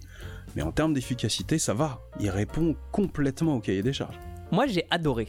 Ah, Là, on est dans un, dans un Mission Impossible, là. ouais, ouais. Là, vraiment, j'ai l'impression qu'il n'y a pas eu de baisse de régime. Enfin, j'ai l'impression. Il n'y a pas eu de baisse de régime. C'est fou. C'est- Il est, il est vraiment dosé, il est maîtrisé quoi. Pourtant, on a Fou. mis plein de fois pause. Je me suis pas emmerdé Oui, une oui, seule oui, fois. Oui, oui. Ouais, ouais, ouais, quand on a maté, on a mis plein de fois pause pour dire Attends, mais alors, elle, elle a dit ça, ça veut dire que ça, ça veut dire que Ouais. lui, s'il fait ça, c'est chelou. Ça montre qu'au final, on était à fond dans le film. Et Ouais, ouais. pour qu'un film fasse qu'on soit aussi à fond, bah moi je trouve que c'est vraiment un très bon film. Après oui, euh, voilà, c'est un très bon film d'action. Donc euh, forcément, il- même si l'histoire euh, elle est perfectible, il y a, y a quelques trous d'air. Dans l'ensemble, moi je trouve qu'ils ont réussi à, à rafraîchir la licence, mais hyper bien quoi. Ouais, Le ouais, délire ouais. de, au bout de 10 minutes de film, euh, il est désavoué, euh, alors que il est même pas, mais il est même pas désavoué en fait. Il y a plus rien, il, il a plus de taf en fait, il est au chômage. Ouais, c'est ça. Non, mais sur l'IMF, ils ont fait clic droit corbeille. Et puis le petit vis-à-vis avec euh, Ilsa, franchement, l'effet miroir, même si c'est un truc, voilà, qui je pense a déjà existé et qui sera Oui, non, mais réutilisé qui dans plein d'autres films. Fait et surfait, je suis, je suis parfaitement d'accord. Bah, je trouve que dans celui-là, c'est cool. Après, voilà, ça aurait pu être plus subtil parce que concrètement, euh, Mm. c'est Ethan qui fonce dans le mur et elle qui met sa main sur son front à chaque fois. mais, Oui. mais ça marche. Et je, je pense que ça tient aussi du casting, hein, parce que euh, le personnage, joué par euh, Rebecca Ferguson, marche bien. Parce que, en fait, elle est jeune, mais elle a. bah, En tout cas, ouais, elle avait euh, moins de 30 ans, je crois, à l'époque. Mais euh, elle dégage un certain charisme sérieux, et euh, ça marche bien. Je rebondis, vite teuf, parce que je me souviens qu'à l'époque du film, euh, les journalistes avaient beaucoup dit. euh, Enfin, beaucoup de merde en mode non, mais euh, c'est pas sa beauté, euh, etc. C'est une beauté atypique, c'est. Fermez-la, fermez-la. Elle est utilisée euh, de façon sexuelle parce que euh, Totalement. le- la scène de flingage dans l'opéra, vraiment, on montre beaucoup ses jambes. hein. Non, mais y a- elle est belle, il y a la- elle est très belle. Il y a la scène euh, de sa robe dans l'opéra. Il y a la scène où elle est en maillot de bain quand elle s'entraîne pour l'apnée. Oui, il y a la scène oui, où elle se sûr. change après l'apnée. Euh, Oui, oui, non, mais. Il y a la scène où elle enfourche à la fin de l'opéra. Il y a la... Ouais, ouais, non, clairement, Ah, elle est. j'ai- pas dit un truc, mais au tout début, quand il se rencontre avec, euh, avec Tom Cruise, un de ses euh, moves pour pouvoir euh, anéantir un mec, c'est de enserrer la tête du mec entre ses jambes. Et j'ai remarqué, mais ils l'ont fait ça, ils ont fait ça aussi dans le MCU Oui, avec Black Widow. Black Widow. Souvent, les meufs, on leur fait faire du karaté, mais beaucoup avec les jambes, parce qu'il y a un attrait un peu sexuel vis-à-vis des gens, tu vois, genre on met la tête entre les cuisses, oh là là, mais c'est la mort, tu vois, c'est ce délire un peu, euh, tu vois, euh, la- l'amour et la mort euh, qui, qui se Ouais. confondent au même endroit, blablabla. Truc un peu chelou de scénariste ou de metteur en scène. Là, j'ai vu le, le- ce côté un peu malsain ressortir de cette scène-là. En revanche, ce que ça raconte derrière, c'est quand même hyper cool, qu'on arrive à faire un personnage qui tient la dragée haute à, Ethan, quoi. Ouais, Ça fait, ouais. ça fait plaisir à voir, de voir que toute la couverture n'est pas continuellement tirée que sur lui. Il a mis le temps, hein, mais c'est très cool en tout cas de voir que même en tant que producteur, il accepte de montrer quelqu'un qui est à son niveau. Ça veut pas dire que Ethan est un dieu, ça veut juste dire que c'est ça le niveau d'excellence. Tu vois, ça change un peu la perspective. Après, en soi, euh, même si elle était présentée un peu comme son égale, elle n'est finalement son égale qu'à la fin. Parce Ouais. que, euh, Ouais. voilà, même si, elle- même si elle lui sauve la mise, euh, à chaque fois, euh, elle vient, elle le sauve, et puis elle s'en va, elle vient, elle le sauve, et puis elle s'en va. Mais à la fin, ils sont, ils sont, ils sont vraiment, euh, genre. euh, sur le même pied d'égalité. Puis au-delà de ça, au-delà de cette opposition entre ces deux personnages-là, il y a plein d'autres trucs franchement qui sont cool. Tous les effets spéciaux, ils sont vachement bien faits. Toutes les scènes d'action, Oui, elles sont franchement bien faites. Il y a des super bonnes scènes d'action. Tout ce qui est cascade, action, Mm. etc., il maîtrise plutôt bien. Moi j'ai bien aimé aussi la, la scène dans le dans le comment s'appelle dans le dans le réservoir parce qu'il y a j'ai trouvé qu'il y avait à peu près la même tension que dans la scène euh, du 1, tu sais avec le, le- le- la descente en rappel. Oui. Dans le 1, il y a un silence total sauf que là Ouais. comme on est dans l'eau, c'est il n'y a pas de musique mais euh, il y a le battement de il y a les battements de du rythme cardiaque de d'Ethan quoi. Je pense que euh, c'est euh, une partition musicale où tu n'entends que la percu, parce que le son, il est plus musical que médical. Ah oui oui oui, oui. Et en plus, le son est à peine suggéré, puisqu'il y a quand même les bruits dans la flotte, Ouais, etc. ouais. Le bruit du bras qui fait le tour et tout. C'est hyper subtil parce que euh, je sais pas Ouais. si tu te rappelles mais euh, au fil de, de la scène bah forcément le rythme cardiaque il ça augmente s'accélère. Oui, oui, ça s'accélère. Et donc, à aucun moment, on a un zoom sur son chronomètre. Non, C'est ce battement qui nous dit, euh, bon, il y a aussi le fait que la scène ait commencé à durer, tu vois, mais c'est ce battement-là qui te dit, Oui, oui, ouais, oui, en fait, c'est bon, il a pu, il arrive plus à respirer, tu vois. Alors qu'ils auraient très bien non, pu tomber dans la facilité et faire des, des gros Mm. zooms sur son chronomètre pour ajouter un peu de tension, tu vois. Alors que là, ils le font pas. C'est limite filmé en plan séquence le. le, le, le- ouais. Ce- Bah, le, ce le- tout premier plan dans le réservoir, je crois que c'est un plan séquence. Ouais. Et euh, la deuxième cascade pour laquelle ils avaient beaucoup fait de communication, c'était l'apnée. Et donc ils ont dit, je crois que les termes sont importants, ils ont pas dit qu'ils l'avaient euh, tourné en intégralité en apnée, mais que euh, euh, Tom Cruise avait appris à tenir plusieurs minutes. Alors j'avais entendu dire 6, mais c'est peut-être 3 ou 4. bref, c'est entre ouais, 3 et 6 si minutes Si vénère. pour pouvoir tourner cette scène. Et je crois que son record a été battu il y a peu parce que dans Avatar 2, Kate Winslet a tenu, je crois, officiellement 6 minutes. Ah ouais, putain, pas mal. Pas mal. Après, au-delà de ça, il y a. plein de petites mises en scène, plein de petites suggestions, plein de petites, euh, plein, de petits clins d'œil qui font que voilà, ça ajoute une petite atmosphère euh, sympa au film parce qu'au final, il n'est pas hyper sérieux comme le premier, mais il est pas non plus, c'est pas non plus la fête comme le 2, tu vois. Ouais, ouais, ouais, ouais. Non, mais il a ce ton qui est, ouais. Il, y a un dosage qui est vraiment nickel et c'est ça, c'est ça. On vient de trouver, la formule, elle est trouvée quoi, la formule quasi parfaite, elle est trouvée. ils ont mis du temps. Enfin, en fait, ils ont tâtonné. Hmm. Enfin, ils ont tâtonné dans du bon Parfois du moins bon, parce qu'il y, a eu, eu le 2. Il y a eu euh, surtout euh, des euh, plus ou moins bons, mais c'était pas, c'était jamais vraiment mauvais. Et là, je trouve qu'ils ont une structure, une idée de comment faire avancer le truc qui est plutôt carré, qui est plutôt efficace. Ouais. Ouais, le seul, le seul truc que je lui reprocherais, moi, c'est effectivement la musique qui est un peu trop lisse, mais qui fait le taf. Alors moi, la musique, mais d'autres éléments dus au réalisateur même. Du coup, je vais en profiter pour enchaîner sur euh, ce cher Christopher McQuarrie. Je dis ce cher parce que pendant longtemps, je l'aimais pas. Parce que pour moi, c'est un vrai Yes Man, vu tous les films euh, qu'il a fait, Jack Reacher, etc. C'est le premier Mission Impossible qui est pas réalisé par un réalisateur euh, qui a un nom quoi. C'était pas un réalisateur avec une certaine aura et euh, une certaine filmographie, avec une certaine patte, quoi. Et je trouve que la série tend aussi un peu vers ça, vers du produit formaté. Tout comme je parlais de la musique, tout comme je parlais de l'intro, avec euh, ce générique euh, qui fait très produit aussi, genre restez avec nous. La série tend à s'améliorer, mais tout en devenant un truc qui rentre très bien dans une case, quoi. Je pense que Christopher McQuarrie est pas innocent là-dedans, mais ça m'a l'air d'être un yes man qui sait avoir des bonnes idées. Et donc je serais curieux que ce mec euh, tente d'exploiter un petit peu euh, sa fibre artistique plus que ça, vraiment comme un auteur. J'aimerais bien voir un film de Christopher McQuarrie en dehors d'un carcan euh, drivé par Tom Cruise par exemple ou par d'autres. Ouais, là où tu veux revenir c'est que c'est un peu trop pas académique mais on suit un cahier des charges quoi. Oui, c'est ça, c'est ça, c'est ça. C'est un bon élève en fait. Maintenant, l'art, c'est aussi le fait de savoir dire quand on va mal. Hmm. S'il te plaît, Christopher, dis-moi quand tu vas mal et projette-le sur, sur une toile d'écran. S'il te plaît. Et en fait, ouais, j'attends que ce mec se lâche un peu.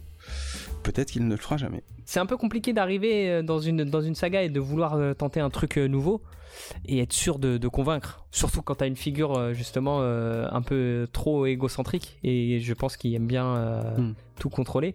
Bah va dire, à, va dire à ton Tom Cruise, ouais, moi j'ai moi j'ai une vision un peu différente de ça. J'aimerais faire, j'aimerais faire ça. J'aimerais que tu vois il se passe ça bah, je pense que c'est compliqué d'imposer ça, quoi.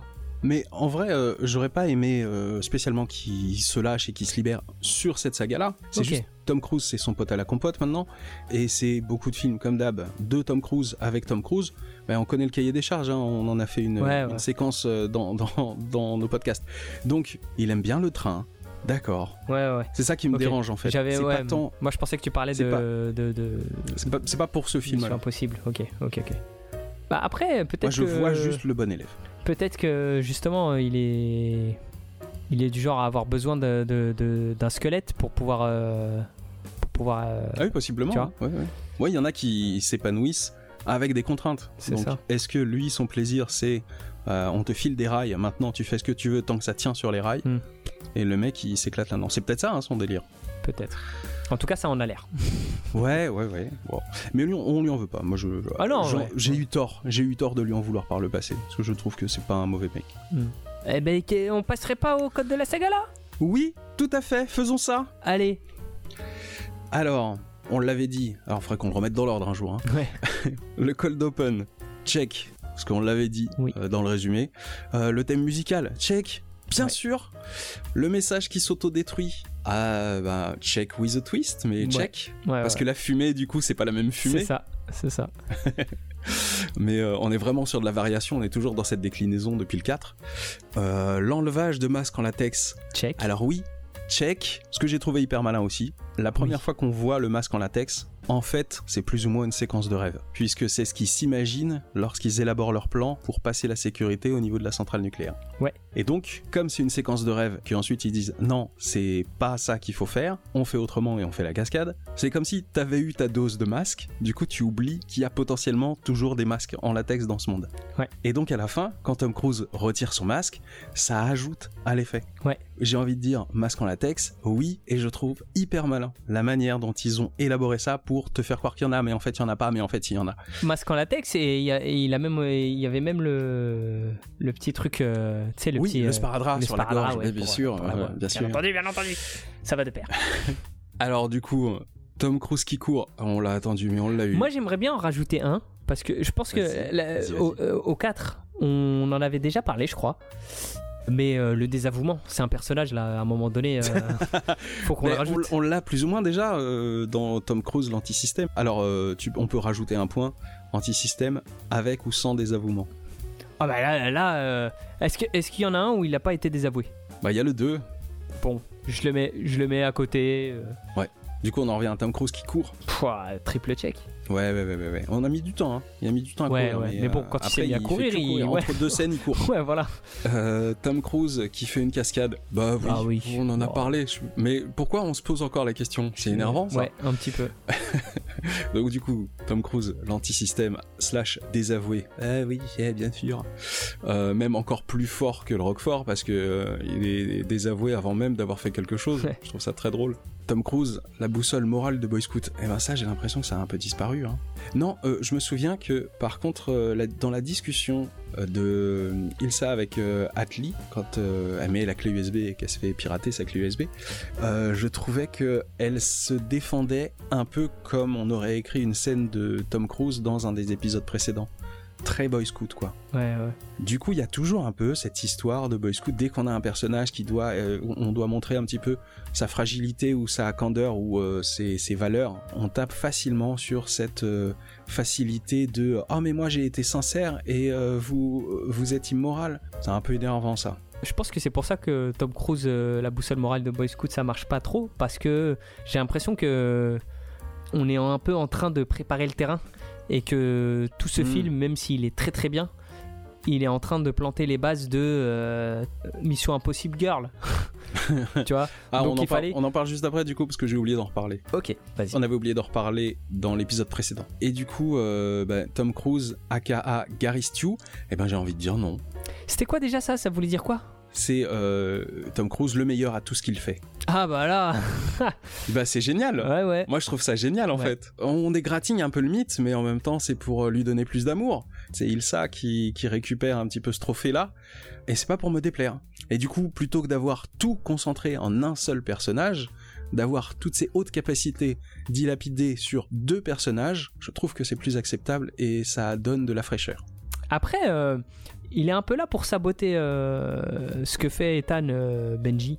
J'ai l'impression qu'il est, il est en train de scier la branche sur laquelle est assis Ethan. Parce que si tu regardes bien, Cold Open, il est sur l'avion, on lui demande d'ouvrir la porte. Il n'ouvre pas la porte. Donc il se Non, retrouve à- c'est, pour, c'est pour alimenter le côté maladroit Ouais, du mais personnage. au final, côté, Au final, à chaque fois, s'il se retrouve dans la merde, Ethan, c'est un peu aussi à cause de lui parce que donc il ouvre pas la porte à temps, donc il se retrouve à décoller euh, sur le flanc de l'avion.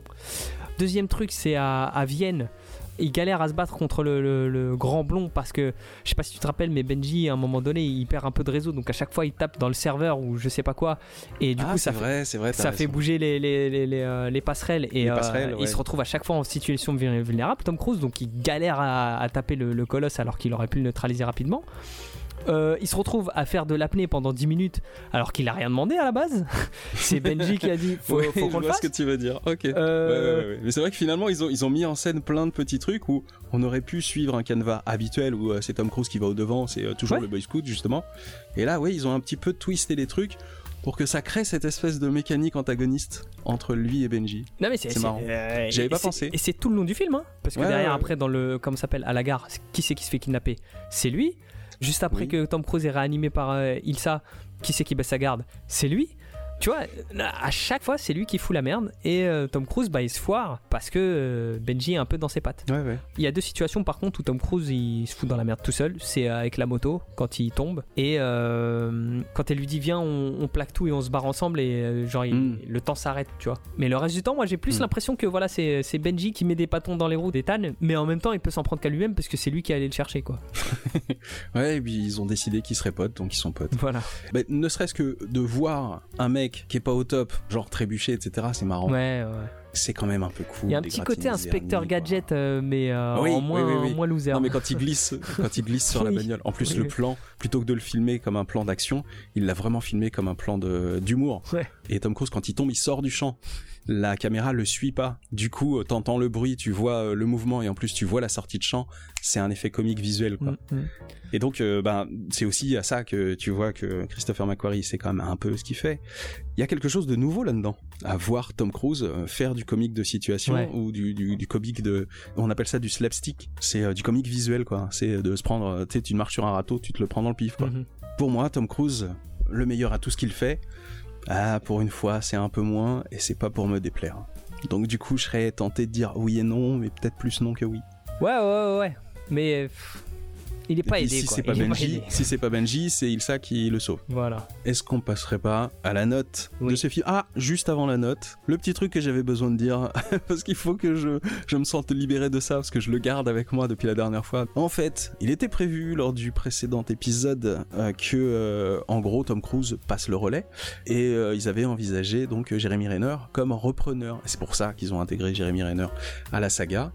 Et je ne sais pas pourquoi, mais Jeremy Renner, du coup, alors je crois que c'est parce qu'il a signé avec le MCU aussi, du coup, il, il a pas repris la saga euh, Mission Impossible. Je sais pas si c'est lui qui a pas voulu, je sais pas si c'est euh, des producteurs ou des investisseurs qui se sont dit non, pas assez bankable, etc. Mais bref, euh, il y a des gens qui ont décidé.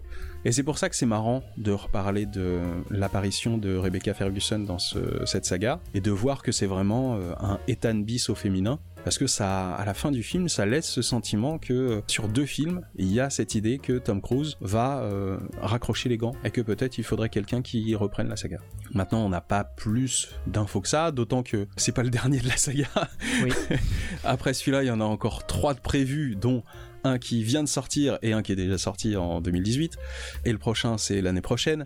Ouais, c'est pas pour tout de suite que euh, Rebecca Ferguson récupère la saga. Mais peut-être que c'est elle qui aura les clés, peut-être pas. Hein. En tout cas, je pense que ce sera pas Jeremy Renner, mais Bon, après, je pense qu'il. C'est ce qu'on s'était dit, même s'il sera plus sur le devant de la scène, je pense qu'il aura un petit rôle euh, pour la chaperonner. ouais, ouais, ouais. Mais c'est possible qu'il fasse euh, comme Jim Phelps dans la série, Oui, où il récupérera un rôle tel euh, Alec Baldwin ou Anthony Hopkins dans le 2, le mec qui vient pour euh, distribuer les cartes et ensuite il laisse les joueurs euh, jouer. j'espère juste que ça se passera pas comme dans Top Gun. Pourquoi? Bah, il vient pour former les jeunes et au final, c'est lui qui part au front. Mais c'est- il y a- il y a- tu sais qu'il y a toujours un risque. Ouais, ouais, Tu non, sais je sais bien, je sais bien. Toujours un risque, c'est vrai. Euh, J'ai décidé qu'on parlerait de Top Gun dans le prochain épisode. Pardon. c'est pas grave, mais au moins on, on tease. Euh, du coup, passons à la note. Yes. Alors, on note en quoi? Quoi, elle parème En flûte de Tchaïkovski? Eh, euh, Franchement, ouais. Allez, en flûte de Tchaïkovski. Eh bien, toi tu lui donnes quoi À, à toi Donc, l'honneur, à toi l'honneur. À toi Non, à toi. À toi, moi toi. Ok, bah moi j'ai Ouais, vraiment kiffé. C'est toi, donc- qui, c'est toi qui dégaine. Bah moi je, moi je lui mets 9 flûtes euh, de Tchaïkovsky, 5. 9 flûtes et demie pour toi Ouais, ouais, ouais. Parce que moi j'ai passé vraiment un bon moment. Je me suis pas ennuyé. Chaque scène d'action est réussie. Puis tout le reste qui était déjà présent et qui était, euh, qui était vraiment bien euh, y est. Donc euh, enfin, pour moi c'est un quasi sans faute. Ok. C'est le Mission Impossible de référence. Je comprends, je comprends. Moi, je vais être un peu plus méchant, forcément.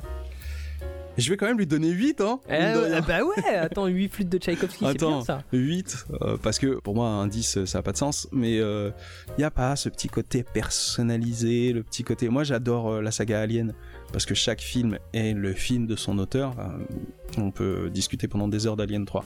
Mais en gros, euh, il y a quand même euh, à chaque fois la patte d'un réalisateur Mhm. qui a marqué son style visuel, euh, son ton, etc.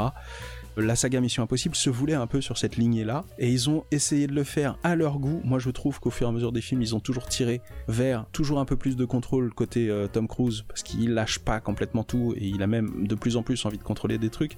Le plus auteur, c'est le premier, et euh, au fur et à mesure qu'on avance, on est de moins en moins auteur. Ouais, à la limite, le 2 est très auteur aussi, parce que c'est quand même Ouais. très un film de John Woo. Et là, on arrive à cette transition où on a gagné en qualité, vraiment. Mais on en a perdu en authenticité ou en sincérité d'auteur, etc. Ce truc que j'aime bien chez les réals. C'est juste les, deux petits points. Voilà, je sais pas qui je pénalise en disant ça. Est-ce que c'est Christopher McQuarrie ma- malgré lui? Je sais pas. Mais c'est 8 euh, chez moi. Mais c'est déjà beaucoup. Ah oui, oui, c'est euh, bah, c'est la meilleure note que t'es donnée. Bah, c'est une des de meilleures notes. Je saga, crois que j'avais déjà donné un 8. Peut-être le 1. Peut-être le 1, ouais. On a dit quoi? Flûte de Tchaïkovski. Flûte de, de Tchaïkovski. flûte de Tchaïkovski. 8 flûtes de Tchaïkovski pour moi et 9 flûtes et demie de Tchaïkovski pour toi. On peut même, euh, ouais, on peut même dire euh, Flusi. Flusi de Tchaïkovski. Flusi de Tchaïkovski. voilà. Très bien. Il reste à faire un vite fait un petit point. J'ai pas des masses à dire, mais euh, j'ai déjà plus ou moins dit ce que j'avais à dire. Ce côté un peu de la saga qui s'oriente de plus en plus vers quelque chose de très contrôlé et d'un peu plus aseptisé. Du coup, c'est aussi ce qu'on retrouve dans la carrière de Tom Cruise. Enfin, forcément, euh, l'un est le reflet de l'autre en fait. Et donc, suite à Protocol Fantôme, l'épisode précédent qui datait de 2011, Tom Cruise a fait Rock Forever. C'est une comédie musicale, je crois, en film, dans lequel il joue un espèce de rocker, euh, on dirait Axel Rose, mais toujours en beau gosse. Parce que Axel Rose aujourd'hui est plus si beau gosse que ça. Donc il n'y a pas que lui, hein, il y a d'autres personnes, etc. C'est une vraie comédie musicale avec plein de personnages sur le rock. Mais je l'ai jamais vu, je sais pas. En fait, le projet n'était pas de Tom Cruise. Tous les autres, après, c'est que des projets de Tom Cruise. Tom Cruise tourne quasiment plus pour une autre personne que pour lui. Ensuite, il a fait Jack Reacher, qui est un autre Vanity Project de euh, Tom Cruise, Christopher McQuarrie. Efficace, voilà. Le premier est bien, il est un peu cool. Ce que je trouve un peu étonnant, c'est que le méchant, il soit joué par Werner Herzog, qui est en fait pas un comédien, mais un réalisateur allemand, et qui est un réalisateur allemand très chelou des années 70, de documentaires et de films indépendants. Donc je trouve ça dingue que Christopher McQuarrie, pour un casting pour un méchant, il a été chopé Bah voilà, euh, la voilà la prise de risque. Mais oui, non, mais c'est ça, c'est que il y a des pointes, il y a des pointes. Le mec est cinéphile, etc. Il a des rêves et tout. Ouais. Mais je me dis, c'est quand même, un- c'est un peu camoulox, quoi, de réussir à sortir Werner Herzog comme méchant dans Jack Reacher le 1. Je suis d'accord. Ensuite, euh, en 2013, donc, il a fait Oblivion de Joseph Kosinski. Pour ceux qui se souviennent, Joseph Kosi- Kosinski, c'est lui qui a fait la suite de Tron, qui fait Tron Legacy, qui est aussi un, mec euh, bourré de talent dans les effets spéciaux, mais qui est un yes man, clairement, lui aussi, et du même acabit que Christopher McQuarrie. Donc euh, Oblivion, ouais, c'était cool, bof. c'était cool, bof. Ensuite, il a fait Edge of Tomorrow de Doug Liman. Je me souviens plus ce qu'il a fait d'autre, euh, Doug Liman, mais j'aime beaucoup Edge of Tomorrow. Il est vraiment cool. Ouais. Donc c'était en 2014. Et en 2015, Mission Impossible, Rogue Nation. Pour faire un résumé, là, il a testé des mecs comme euh, Christopher McQuarrie sur Jack Reacher, Joseph Kosinski, Doug Liman. Doug Liman, je suis allé regarder du coup, il a fait Monsieur et Madame Smith, il a Ah fait oui, c'est vrai. Jumper. Ouais. Ben, pour moi, c'est aussi un mec à mettre dans le même panier, plutôt euh, tendance yes man, quoi. Tendance, euh, oui, monsieur le producteur, je fais ce que vous me dites. Et du coup, moi, j'ai l'impression que cette période-là, entre ces deux missions impossibles, c'est là où Tom Cruise a décidé de reprendre encore plus de contrôle. C'est sa période casting. Il a casté des réals, des réals efficaces à qui il peut demander des trucs et les mecs vont lui faire. Je pense que Christopher McQuarrie, c'est son préféré. Donc des fois, il recherche un nouveau réal à mettre dans son écurie, mais en gros, là, il s'est fait euh, son casting. Et le casting est quasi bouclé. Ouais. Et là, on va tourner quasi en vase clos pour les quelques prochaines années. Faut remarquer ça. Faut juste pointer du doigt ce truc-là que il cherchait toujours des nouveaux réals qui commençaient à être un peu euh, codus, etc. Ou alors des grosses stars. Aujourd'hui, ces deux catégories de réalisateurs qui le faisaient tourner et qui lui ont amené plein de projets, ces deux catégories de réalisateurs ne sont plus du tout son fer de lance. Ce qu'il a décidé, c'est de faire tourner sa boutique avec que des mecs à lui, des mecs euh, en qui il a confiance, mais Ouais. toujours les mêmes, quoi. Ouais, ouais. Voilà, voilà.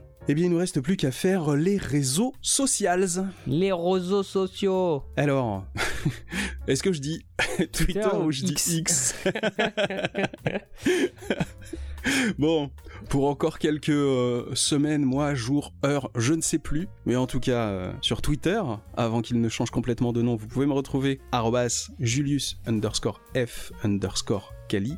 K-A-L-I. Et vous pouvez nous retrouver aussi sur Facebook et SoundCloud aux pages Les Spoils du culte.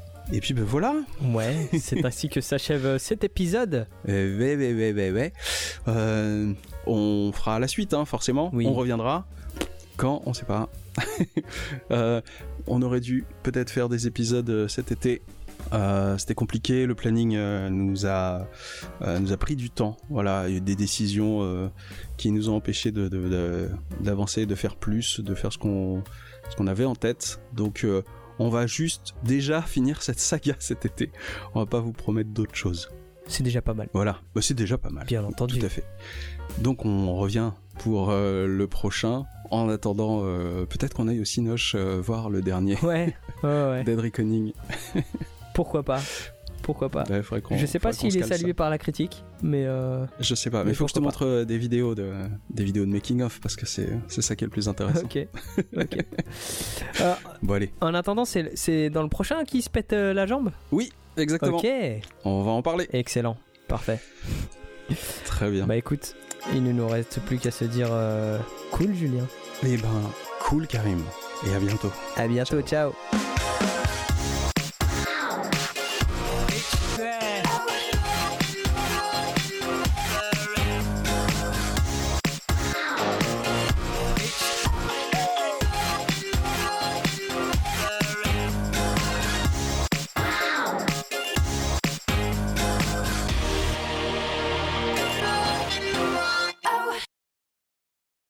Dans leur euh, mouvement dans les films et souvent euh, dans la saga euh, Retour le Allez encore, une fois. une fois. Allez. mais alors, mais eh, ce n'est pas un teaser. Les gens vont, vont commencer à croire des choses là, faut t'arrêter. Mais oui, putain. Moi, je vais reprendre. en fait, c'est le mot saga. Dans ma tête, saga, c'est Retour vers le futur. Retour vers le futur. C'est peut-être la première saga euh, de toute ta vie, c'est pour ça. Mais c'est ça, mais c'est la Elle est meilleure chère à saga, ton de toute façon. Elle est bien sûr. Julien Donc... du coup, je sais plus où j'en étais. Oui, justement ce que tu disais euh, pendant qu'on regardait le film. Enfin, une mitaine en néoprène parce qu'il y a les doigts coupés et euh, les quoi coupés. Allez, c'est pour moi, elle est pour moi Euh, celle-là. Allez, Allez. Je, euh, moi j'arrête. Je, te laisse finir tout seul. Donc une mitaine avec euh, les doigts coupés. Maintenant, tu peux plus ne pas y penser. Où il y a en fait un, un affichage. euh, Sur la terrasse, Non. il y a Benji et euh, Isla. I- Ilsa, pardon. Euh, donc il, il s'assoit. Ouais, je t'ai pas repris, je t'ai laissé dire, mais Ouais, ça fait que tout le tout le que- l'enregistrement. Je dis Isla. euh, c'est pas grave. mais bon. C'est pas grave. Mais je pense que euh, tu parles de Isla Delis.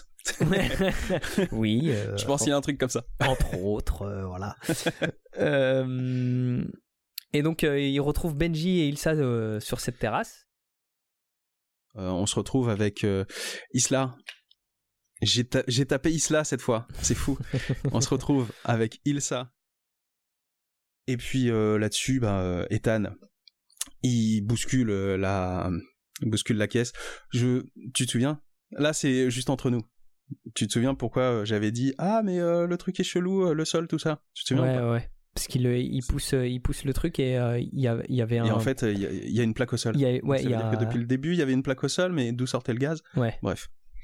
Je le dis, peut-être que je le mettrai dans les bonus à la fin de. Ouais, en tout cas, je le dis pas pour l'émission. Euh,